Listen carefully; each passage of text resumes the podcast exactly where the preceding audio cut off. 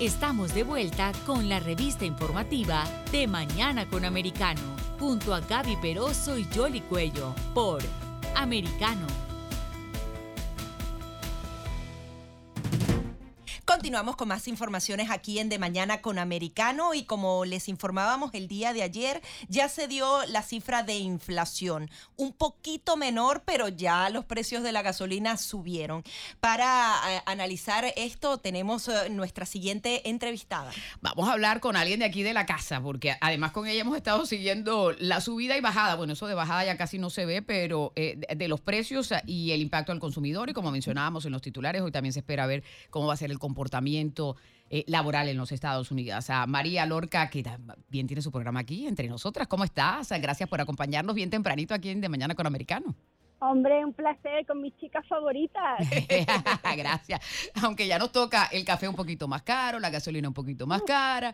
Eh, no sé qué más, le decía a Gaby, hay que buscar como una buena noticia. Digo, bueno, la buena noticia es que estamos vivos, estamos respirando, ¿verdad, María? Hombre, yo creo que la buena noticia, como, como todo, ¿no? A ver, la inflación no puede seguir subiendo para por siempre, ¿no? Vamos a ver si ese pequeño respiro que nos dio ayer, que fue muy, muy chiquito, tampoco yo veo que haya que, tú sabes, tirar cohetes, eh, sirva quizás, ¿no? Quizás, pero yo no lo veo como para que sea el punto de inflexión y que de ahí pues la inflación empiece a controlarse. Pero como te digo, no creo que se vaya a controlar porque ahora vienen los meses de verano, que es donde más gasolina y más combustible usamos.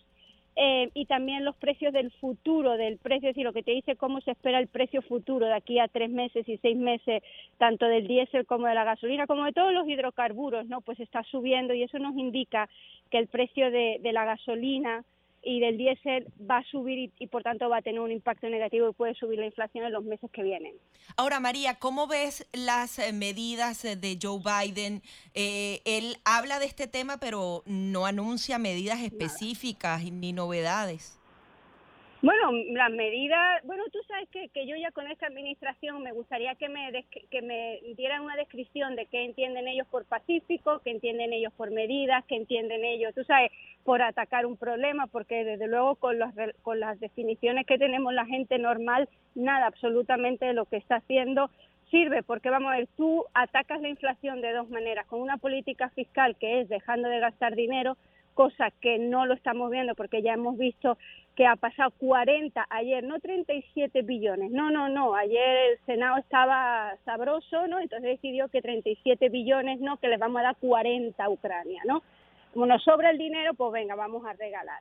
Entonces con eso y más que viene, porque nos va a subir eh, los impuestos y todo eso, eh, eso, con esa manera tú no atacas la inflación, tú no la paras, ¿entiendes? Y luego la Reserva Federal pues tampoco está haciendo nada, porque eso tiene que ser un, un, un, esfuerzo conjunto ¿no? de, de, la política fiscal del gobierno y de la política monetaria de la FED, que estamos en una situación en la que los dos tendrían que trabajar codo con codo y estamos viendo que no lo están haciendo y por lo tanto unos por otro y la casa sin barrer, ¿me entiendes? Entonces yo no veo que esto vaya a tener un final feliz. Ahora, eh, estamos esperando también hoy lo que tiene que ver con las cifras del desempleo. la Reserva Federal en las próximas reuniones que va a hacer, lo que va a anunciar es más aumentos de las tasas de interés. El gran interrogante es si lo va a hacer eh, agresivamente o paulatinamente. Y por otra parte, eh, ¿cómo se hace para, para también ayudar a que la economía de los Estados Unidos siga creciendo? Porque en el último reporte no creció. Claro, es que, em, vamos a ver, si tú, la Reserva Federal ha subido los intereses, ¿no? Eh, cuando tú subes los intereses, tú lo que quieres es, digamos, sacar dinero de la economía eh, para contraer la inflación. Si tú sacas dinero, significa que tú y yo vamos a gastar menos. Entonces, si tú y yo gastamos menos, entonces vamos a consumir menos. Si consumimos menos, las empresas van a terminar despidiendo a trabajadores. Es una situación muy complicada porque aquí tenemos que ver qué hacemos. O controlamos la inflación o seguimos con una inflación que lo único que nos da es un, un, sentimiento de pobreza a todos nosotros, a los que realmente tenemos que comprar gasolina, tenemos que ir al supermercado, ¿vale? No a los políticos que se lo dan todo.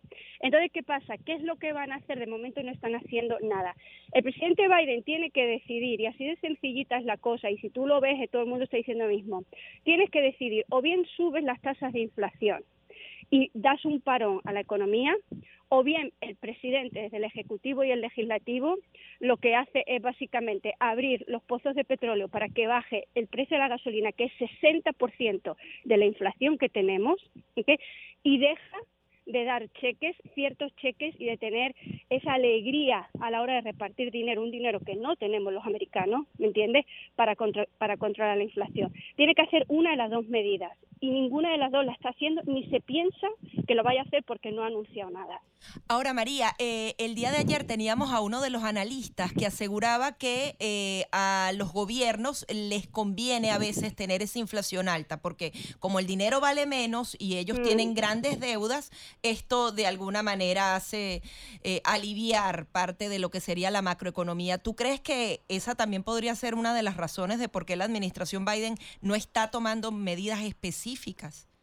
Mira, estos son, estos son dos cosas, dos puntos ahí muy buenos. Primero, em, cuando tú tienes la inflación, cuando tú tienes inflación, eh, la inflación, digamos que la base tiene que ser un 2%, alrededor del 2%. Cuando tú tienes más de un 2%, lo que tú le estás diciendo a la gente es, señores, compren hoy porque mañana la cosa va a ser más, más, más cara. Pero tú lo que estás es incentivando la compra hoy, porque ya la inflación te está diciendo que mañana el precio de lo que sea te va a subir, tú compras hoy.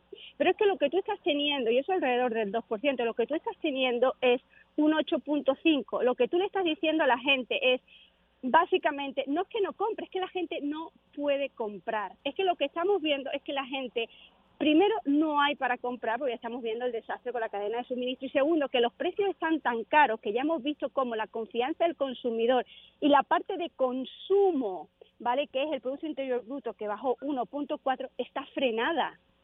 Entonces lo que tú estás es desincentivando que la gente consuma porque está viendo que el precio es tan alto que es que, que no lo pueden comprar. Y por otro lado, con esta inflación tan alta, lo que están haciendo es subiendo las tasas de, de interés. Eso te va a que nuestra tarjeta de crédito, si no la pagamos entera, el interés más grande, eso te va a, que los mortgages están en 5.61 y eso está también en que la deuda de los Estados Unidos, lo que nosotros tenemos que pagar a China, que hoy por hoy es el único que nos compra la deuda, ha subido tremendamente. Entonces nos cuesta más caro todavía el dinero que nosotros pedimos prestado. Esto es una situación, una receta para una situación de aquí a seis meses catastrófica, que es que yo no sé si es que los demócratas realmente quieren perder las elecciones en base a la economía. María, también hablaban del tema de la escasez, incluso de la leche de fórmula para bebés. Podría, es un producto, podrían escasear otros productos y cómo pueden resolver esto en el corto plazo. Mira, esto es, ahí yo te digo, o sea, el, las políticas del gobierno tienen parte parte, ¿no? Miti miti, como dice el otro, ¿no? Porque, claro, nosotros estamos en un mundo globalizado y dependemos, nosotros estamos, hemos decidido, digamos, subcontratar toda la producción de absolutamente todo lo que se produce en los Estados Unidos. Los Estados Unidos, más que nada, ya un, país de servicios, ¿no? Pero necesitamos productos y esos productos no los estamos produciendo nosotros, ¿no?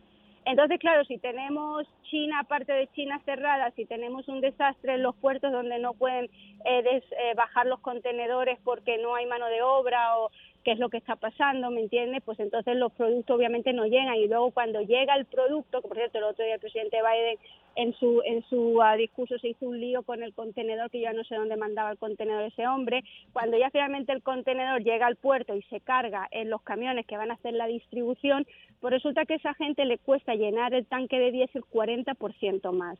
Entonces, ¿qué pasa? Así tenemos los precios que tenemos cuando yo voy al Winn-Dixie que me toca ahora ir a hacer la compra. o te toca ir a buscar a ver dónde está todo más económico. María, ¿qué es lo que está pasando con las criptomonedas que están en el piso? Mira, las criptomonedas es un tema súper interesante y además que yo lo sigo mucho porque es una de las clases que yo doy en la Universidad de Miami. Eh, mira, las criptomonedas normalmente se han visto hasta ahora como un refugio. Normalmente el refugio era el dólar o el oro, ¿no? Todo el mundo decía as good as gold, ¿no? Todo el mundo quería dólar, todo el mundo quería oro. El dólar debido a la cantidad de dinero que se ha estado imprimiendo, el valor, no el precio, porque hay que diferenciar precio-valor, son dos cosas diferentes, ¿vale? Eso es fundamental que sepamos. Una cosa es lo que vale una cosa y otra cosa es lo que tú va, lo que tú pides, ¿no? Por lo, por lo tuyo, ¿no? El valor con tanta impresión, el valor del dólar se ha ido abajo. Entonces la gente ha dicho, mira, yo no voy a comprar dólares porque es que esto del dólar, cada día mi dólar vale menos con una inflación del 8.5, el, el tesoro eh, imprimiendo como loco, los otros vendiendo bonos, esto, esto no se puede, ¿no? Entonces la gente a lo que ha ido para, digamos, refugiarse es a las criptomonedas, criptomonedas, no los Basecoin, los Basecoin es otra cosa, el Basecoin es, eh, digamos, el, el vehículo para llegar a la cripto, ¿no? La criptomoneda se, se consideraba que era tan buena como oro, porque acuérdate que las criptos, sobre todo la Bitcoin, es limitado. Cuando hicieron el algoritmo dijeron que solamente se podían mine, no minar 21 millones, ¿no? Entonces la gente ha dicho, bueno, pues si esto es limitado, vamos a comprar las cripto.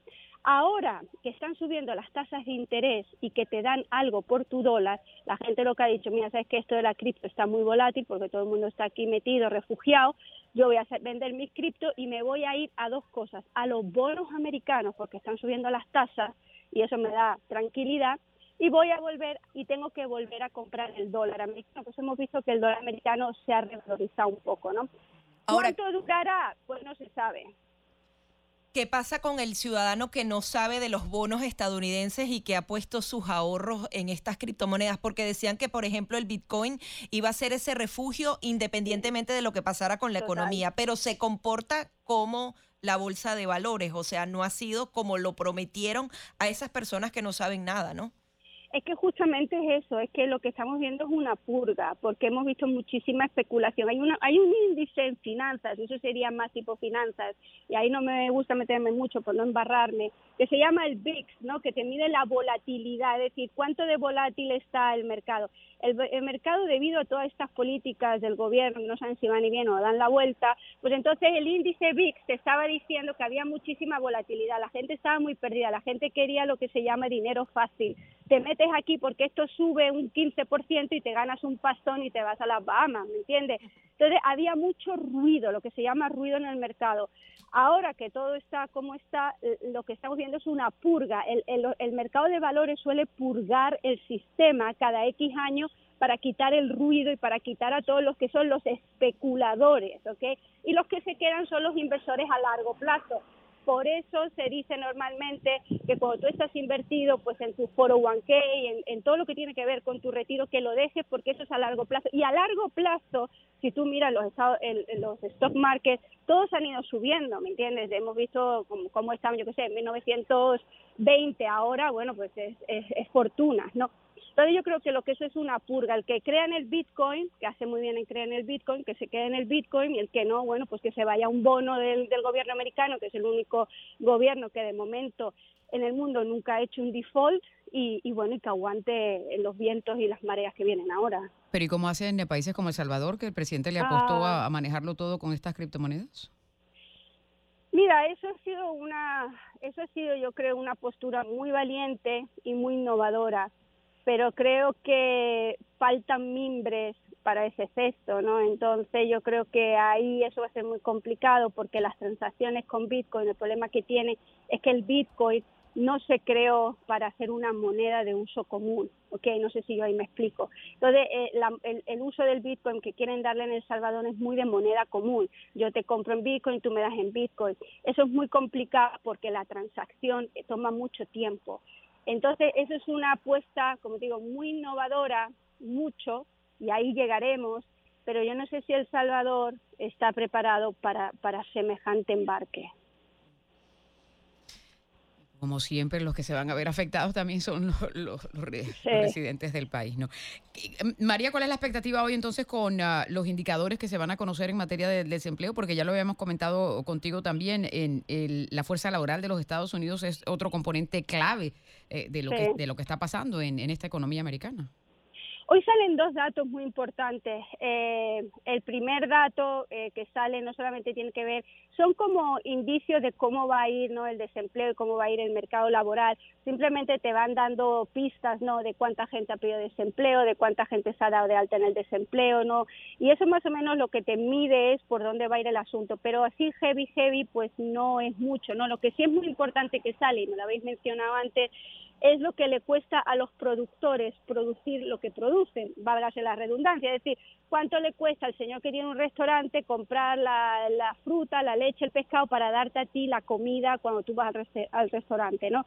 Eso se espera que, que, que, sea muy elevado y el problema ahí es que va, es más elevado que la inflación que tú y yo pegamos. Entonces, eventualmente ese alto coste que los productores se lo están agarrando para, para mantener el negocio a flote, eventualmente lo van a tener que pasar al consumidor y entonces ahí es donde vamos a ver una vez un, problema en, en esta situación.